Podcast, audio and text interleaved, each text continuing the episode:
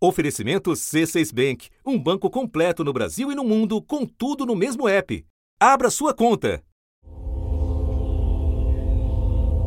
A noite escura evidencia uma batalha que acontece nos céus. De um lado, uma chuva de foguetes. De outro, mísseis de alta precisão riscam o ar de laranja.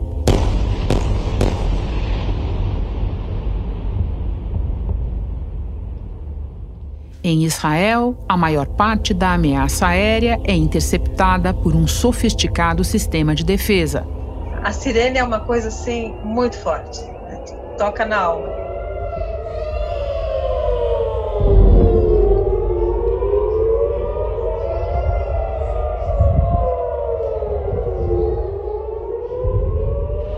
Do lado israelense, o lançamento de mais de 3 mil foguetes do Hamas e da Jihad Islâmica mataram 10 pessoas, sendo duas crianças. Em Gaza, o bombardeio atravessa o céu e chega ao solo, provocando destruição bem maior.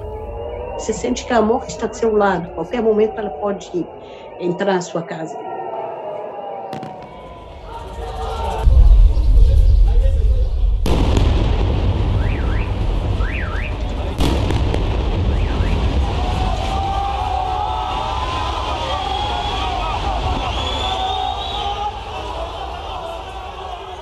Nesse fim de semana, o exército israelense atacou um campo de refugiados, matando oito crianças de uma mesma família. Apenas um bebê sobreviveu. De acordo com fontes médicas, ao menos 181 pessoas morreram em Gaza. Esse vídeo circulou pela internet. What, what do you expect me to do? Fix it? I'm only 10. I'm just a kid. Já entramos na segunda semana de confrontos, na pior crise entre as duas partes desde 2014. O território israelense continua sendo protegido pelo Domo de Ferro, um sistema antimíssil que consegue interceptar a maior parte dos foguetes lançados pelos grupos extremistas. Caças israelenses fizeram pelo menos 55 bombardeios na faixa de Gaza. Os alvos incluem bases militares e de segurança no território palestino. Em Jerusalém Oriental, um ataque com um carro deixou quatro policiais israelenses feridos. O motorista foi morto a tiros. E não há sinal de que ele esteja perto do fim. A comunidade internacional se esforça para que aconteça ali um diálogo entre os dois lados e um futuro cessar-fogo. Mas ainda não há qualquer sinalização de que isso vá acontecer nos próximos dias. Muito pelo contrário. O primeiro-ministro israelense Benjamin Netanyahu disse que os ataques vão continuar com força total e que não há prazo para qualquer negociação. Da redação do G1, eu sou Renata Loprete e o assunto hoje é o novo conflito entre Israel e Gaza. Os eventos que reacenderam uma disputa histórica, o contexto político e onde tudo isso pode dar. É o que eu vou conversar com o historiador Michel German, coordenador do Núcleo Interdisciplinar de Estudos Judaicos da Universidade Federal do Rio de Janeiro e diretor acadêmico do Instituto Brasil-Israel. Antes falo com a jornalista brasileira Laura Kapeliushnik, que está em Tel Aviv. Terça-feira, 18 de maio. Laura, você esteve em Jerusalém justamente no dia em que o Hamas lançou os primeiros foguetes contra Israel. Você pode nos contar o que aconteceu, o que você viu? O dia em que o Hamas lançou os primeiros foguetes em Jerusalém foi o dia 10 de, de maio, que é o dia em que parte da sociedade israelense, não todos os israelenses, mas parte deles, vão para as ruas celebrar o Dia de Jerusalém, que é a data que em que Israel é, reunificou a cidade de Jerusalém. Geralmente há várias marchas nacionalistas, entre elas a mais conhecida é a Flag March, né, a, Marcha das Bandeiras, em que grupos de, de, judeus israelenses vão pela Cidade Velha, em Jerusalém Oriental, é, geralmente carregando bandeiras e celebrando a, a retomada desse território. Nesse trajeto, é comum que eles passem pelo quadrilátero islâmico da Cidade Oriental. Esse ano, a polícia impediu que eles fizessem esse trajeto, então a marcha mudou sua rota algumas vezes. A marcha estava se iniciando, entrando na Cidade Velha, A gente ouviu o míssil, na hora eu não. não assim, demorei um pouco para identificar o que estava acontecendo, porque não era exatamente uma coisa esperada. É, a marcha se dissipou por alguns minutos, é, chegou a ser cancelada, mas, mas foi retomada. E aí eles marcharam em direção ao Muro das Lamentações, mesmo depois do dos mísseis. Uma parte deles foi interceptada pelo Domo de Ferro. O equipamento foi desenvolvido por uma empresa israelense com apoio do governo de Israel e também suporte financeiro dos Estados Unidos. O domo é capaz de rastrear e identificar possíveis ameaças que coloquem em risco a população. O sistema tem 90% de precisão. Outras caíram em áreas abertas, não houve nenhum tipo, não houve morte, houve alguns danos materiais. Chegando no Muro das Lamentações, eu já fui impedida de entrar, então a polícia já tentou conter alguns manifestantes, mas ela seguiu normalmente. O que eu depois descobri é que Durante a tarde, o Hamas deu um ultimato a Israel, dizendo que se as forças de segurança israelenses não fossem retiradas da mesquita de Al-Aqsa e da parte de, da área de Jerusalém Oriental, onde estavam sendo ameaçadas as famílias de despejo, algo ia acontecer. Então, esses mísseis foram, um, foram essa reação a esses dois ocorridos. Laura, você mencionou o caso do despejo iminente de famílias palestinas de um bairro de Jerusalém. Este caso precede o conflito que você relatou na escalada entre Israel e Gaza. Você pode nos explicar esse caso? Então, a gente precisa voltar um pouquinho na história para entender essa disputa. A região é reivindicada historicamente por israelenses e palestinos. Com a criação do Estado de Israel em 1948, que abrigou judeus sobreviventes do Holocausto Europeu, mais de 700 mil palestinos fugiram ou foram expulsos de onde viviam. Hoje, a ONU considera Gaza e Cisjordânia, incluindo Jerusalém Oriental, como territórios palestinos ocupados. Jerusalém foi dividida ao meio. Então, o lado ocidental ficou com Israel e o lado oriental, que inclui a Cidade Velha, a Esplanada das Mesquitas, é, o Muro das Lamentações, entre outros lugares aí bastante caros às principais religiões monoteístas, ficou sob o controle da Jordânia. É, os moradores árabes que moravam em Jerusalém Ocidental tiveram que deixar suas casas que agora estava sob domínio israelense, e os judeus que moravam na parte oriental de Jerusalém foram para a parte ocidental. Ou seja, essas famílias palestinas habitam essa região de Sheikh Jarrah e de Jerusalém Oriental pelo menos desde os anos 50. E aí, quando Israel, na Guerra dos Seis Dias, é, anexou Jerusalém Oriental, os judeus que tinham propriedades anteriormente nessa região passaram a ter o direito de reivindicar essas posses. Mas o inverso, ou seja, os palestinos reivindicando posses em Israel antes de 48, não é permitido. Em 1967, o Estado israelense ocupou Jerusalém e desde então vem construindo assentamentos em território palestino, o que é considerado ilegal no direito internacional. Grupos de colonos judeus entraram na justiça de Israel para despejar famílias palestinas e reivindicar a posse desse território, porque eles tinham posse dessas terras que pertenciam a uma área comprada por fundos judaicos ligados ao movimento sionista no século XIX, mas que já são habitadas aí por palestinos há décadas. Essa área de Sheikh Jarrah, especialmente, é um lugar muito próximo ao portão de Damasco, que abre o quadrilátero da cidade velha de Jerusalém. É um lugar muito vivo, muito movimentado, muito tradicional e especialmente predominantemente árabe. Você não pode circular livremente e os militares podem confiscar a sua terra a qualquer momento. E você tem poucos recursos para apelar contra isso. A atual escalada de violência na região acontece em meio a uma nova onda de remoções forçadas em Jerusalém Oriental, onde 970 palestinos correm o risco de perder suas casas da perspectiva israelense é que essa questão do despejo dessas famílias é um assunto imobiliário, uma disputa de posses que deve ser resolvida na justiça. Para os palestinos, isso significa muito mais, porque é uma tentativa de afastar eles de Jerusalém Oriental, deixar esse lugar cada vez mais judaico, né? Porque, como eu já disse, é uma área predominantemente árabe hoje. É importante também lembrar que a Palestina reivindica Jerusalém Oriental como a futura capital do seu Estado. Então, isso é muito mais do que uma disputa imobiliária, né? É uma questão política que resume um dos pontos centrais é, do conflito israelense-palestino. Você mencionou que esteve em Jerusalém num feriado importante para os judeus, especialmente os nacionalistas, mas essa não foi a única data simbólica que ajudou a exacerbar os ânimos agora. Explica para nós o papel dessa confluência no calendário.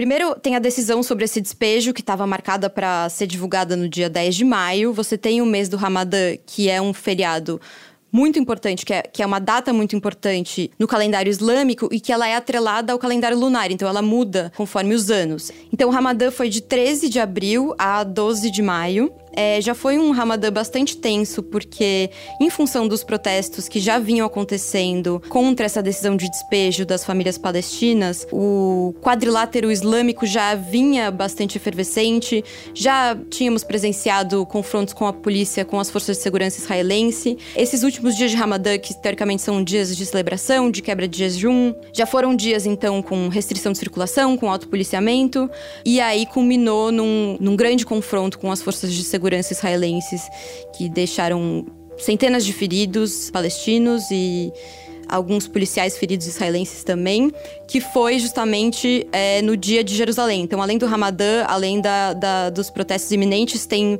no calendário de, de israelense dessa quinzena o dia de Jerusalém, que é um dia bastante sensível, porque de um lado é a celebração de uma anexação territorial, do outro lado é a retirada desse, desse território. E para terminar, no dia 15 de maio, temos Nakba, que é a. Né, que, que os palestinos chamam de a grande catástrofe, que é o êxodo em massa dos palestinos é, de suas terras, ou em fuga ou expulsão, na fundação do Estado de Israel. Laura, para terminar, agora você está em Tel Aviv. Pode descrever para nós como é que estão as coisas aí? Então, Renata, por aqui as coisas ainda estão bastante tensas. Tel Aviv ainda está bastante distante da fronteira com Gaza, então das áreas mais sensíveis é, e mais suscetíveis a confrontos. O que preocupa agora é, é natural que a sociedade ainda está num um estado de alerta é, constante de iminência de de mísseis. A gente nunca sabe o minuto seguinte. Quando tocou a sirene aqui, eu falei: Meu Deus, começou. Eu peguei meu neto no colo. Quando é uma sirene muito longa, você já sabe que vem, vem chumbo grosso. A gente tem um quarto de proteção aqui. A janela é de ferro, a porta é de ferro e ele, a construção toda é, é especial. O que eu diria que é o maior foco de tensão em Tel Aviv são os confrontos entre, entre civis, especialmente em cidades mistas. Aqui em Tel Aviv a gente tem Yafo, que é uma cidade muito próxima a Tel Aviv. Essa semana houve muitos confrontos violentos, incêndios de carro, incêndios de imóveis, conflitos entre é, judeus e, e, árabes palestinos. A situação hoje foi um feriado de Shavuot, eu circulei um pouco pela rua, é um feriado judaico, a rua estava vazia, eu cheguei a parar no restaurante e perguntar se, se a, a, o fato da rua estar vazia era tem a ver com o feriado ou com o medo da violência. E a resposta que eu obtive da maior parte das pessoas para quem eu perguntei foi que os dois. Laura, eu agora vou conversar com o professor Michel German, mas antes me despeço de você, te agradeço por todas as informações, por ter conversado conosco num fuso horário totalmente desconfortável para você. Bom trabalho aí. Obrigada, Renata.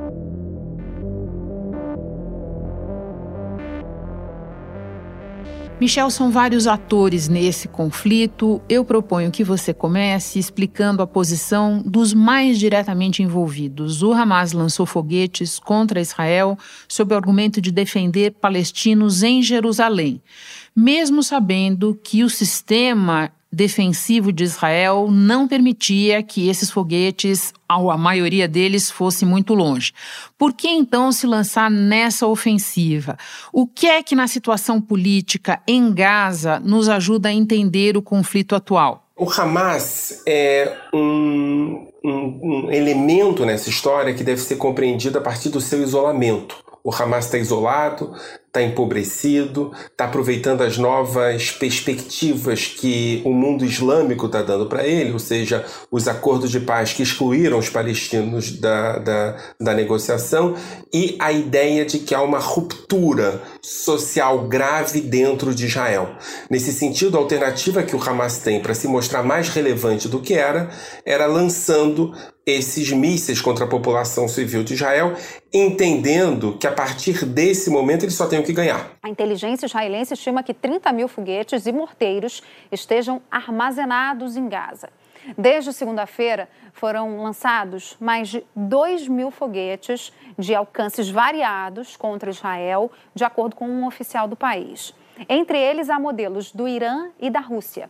O Hamas chegou a afirmar que possui um míssil com alcance de 250 quilômetros que pode atingir qualquer parte do território israelense. De uma situação é, é, quase inviável de vida dentro de Gaza, o Hamas passa a ser considerado o grande elemento de resistência do povo palestino e passa a ser visto pelos palestinos de dentro de Israel como o único que efetivamente se preocupa com eles. Nesse sentido, usar Jerusalém e Al-Aqsa, a mesquita, como desculpa é um excelente momento para voltar a ser relevante. Os funerais se repetem, um atrás do outro. Esse palestino disse que o bombardeio começou de madrugada. Deviam atingir quem os ataca, não as pessoas pobres que dormem em suas casas. O porta-voz das Forças de Defesa de Israel responsabiliza o grupo Hamas pela situação. Eles atuam no coração da população civil. E qual é a posição do presidente da autoridade palestina, Mahmoud Abbas, que não é do Hamas? O presidente da autoridade palestina passa ao largo desse conflito, né? Em algum sentido, isso é resultado do isolamento produzido por Bibi Netanyahu, que preferiu nos últimos anos, em algum sentido, dialogar com Hamas do que dialogar com a autoridade palestina, não é? O Bibi Netanyahu olha para o Hamas como um é, é, grupo radical extremista que eventualmente dança uma valsa da morte com ele, mas que não tem muitos riscos, não quer discutir negociação de paz, não quer discutir divisão de território, não coloca em risco a base do Bibi Netanyahu. Enquanto isso, Abu Mazen é uma referência secularizada, pragmática e que no caso de um acordo de paz teria que fazer Bibi abrir concessões. Assim, isolado, sem muitos apoios, sem ser referência de resistência, Abu Mazen olha o confronto entre Israel e Hamas da arquibancada.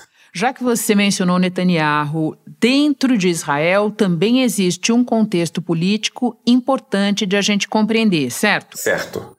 Bibi Netanyahu tem duas alternativas. Ou consegue se manter no poder, ou corre um risco grave, muito forte, de ir para cadeia está sendo processado por corrupção. Os, os resultados dos primeiros, é, das primeiras testemunhas não é positivo para ele e ele percebe que a única alternativa que ele tem de ficar livre é se mantendo no poder. O que acontecia nas últimas duas semanas, que parecem uma eternidade, é que Bibi Netanyahu olhava uma coalizão de oposição se formando inclusive incluindo os árabes nessa coalizão. O que Bibi fez? Utilizou as referências explosivas da sociedade israelense e da sociedade palestina para que explodisse tudo e as pontes construídas até então fossem destruídas. Hoje é improvável uma coalizão de oposição ao Bibi Netanyahu, o que tranquiliza o Bibi. Lembrando que essa coalizão, a construção dessa coalizão estava em processo ou em tentativa e o prazo final que ele tem para isso é o final deste mês, certo? Exatamente. Michel, vamos passar agora para outros atores importantes. No final do ano passado, Países do mundo árabe, como os Emirados Árabes, como Marrocos, assinaram acordos para estabelecer relações com Israel.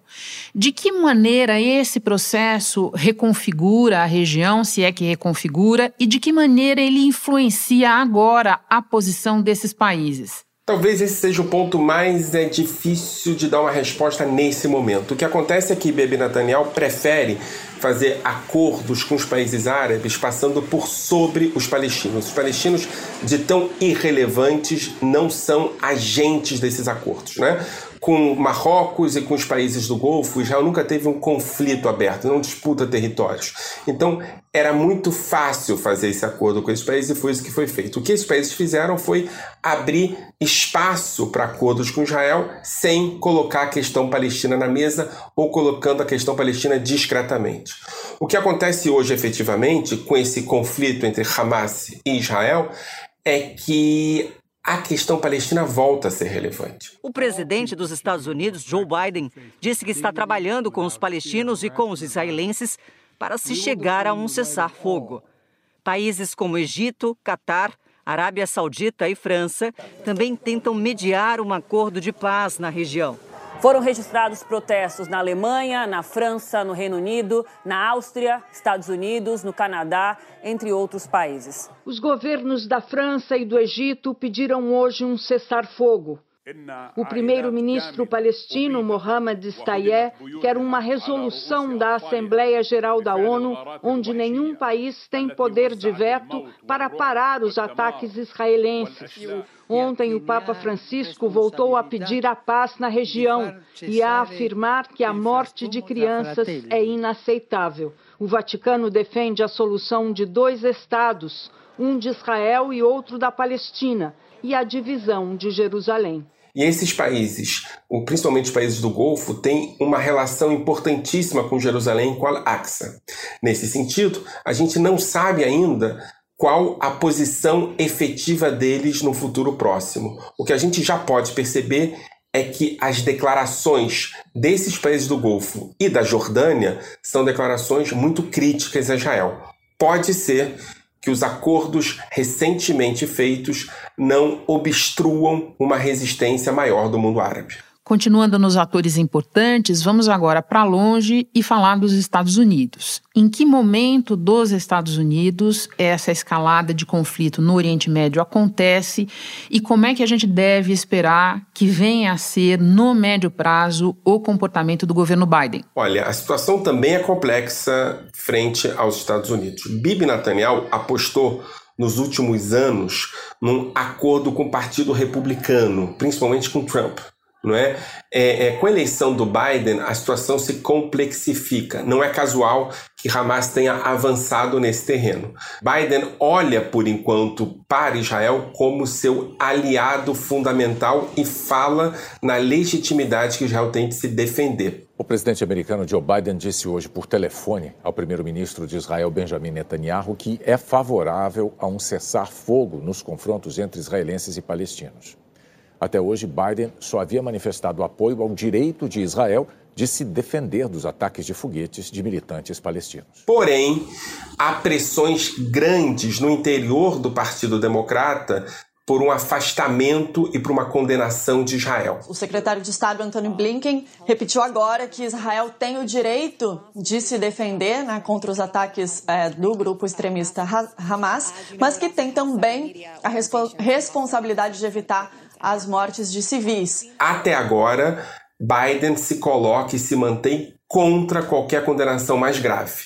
Mas a avaliação que eu faço é que ele não vai resistir muito tempo daqui a alguns dias nós podemos ver um posicionamento mais afastado de Biden em relação a Israel. Mais um ponto que você coloca que nós vamos anotar para observar nos próximos dias. E agora para terminar, Michel, considerando de um lado a incerteza política em Israel, de outro a falta de legitimidade do Hamas aos olhos da comunidade internacional e ainda a falta de força da autoridade palestina. Levando tudo isso em conta, não tem muita gente apostando numa solução de curto prazo. E você, o que pensa? O que é que você consegue enxergar que vai acontecer daqui para diante? Esse conflito vai escalar ainda mais? Nós vamos chegar em algum tipo de cessar-fogo ou não? No horizonte a gente não está vendo cessar-fogo, né? Nenhuma das, dos lados beligerantes se interessa por cessar-fogo agora. Da faixa de Gaza, o Hamas continuou lançando foguetes contra Israel foram 278 em 12 horas, segundo militares israelenses. Houve muitos estragos num subúrbio de Tel Aviv. O domingo foi o dia mais mortal do conflito. Bombardeios de Israel mataram 42 pessoas na faixa de Gaza, a maioria crianças e mulheres. E feriram mais de 50. Até agora, quase 200 mortes foram registradas na faixa de Gaza incluindo 60 crianças e mais de 30 mulheres. Israel percebe, Bibi Netanyahu percebe, que é importante manter o conflito até que a coalizão de oposição seja efetivamente relevante. E o Hamas está hoje se mostrando mais relevante do que nunca, sendo a referência da resistência. E mais do que isso, Hamas conseguiu colocar de novo no mapa político a questão palestina, que era considerada uma questão superada abaixo nas prioridades. Eu acho que para os dois atores importa manter ainda essa escalada. Michel, muito obrigada pela conversa, pelos teus esclarecimentos. Bom trabalho aí. Eu que agradeço. Obrigado a vocês. Este foi o assunto podcast diário disponível no G1, no Globoplay ou na sua plataforma de áudio preferida. Vale a pena seguir o podcast no Spotify ou na Amazon, assinar no Apple Podcasts, se inscrever no Google Podcasts ou no Castbox e favoritar no Deezer. Assim você recebe uma notificação sempre que tiver novo episódio. Eu sou Renata Loprete e fico por aqui. Até o próximo assunto.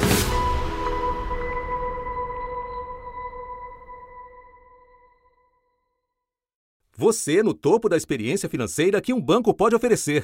Escolha um banco completo no Brasil e em qualquer lugar do mundo. Abra sua conta no C6 Bank.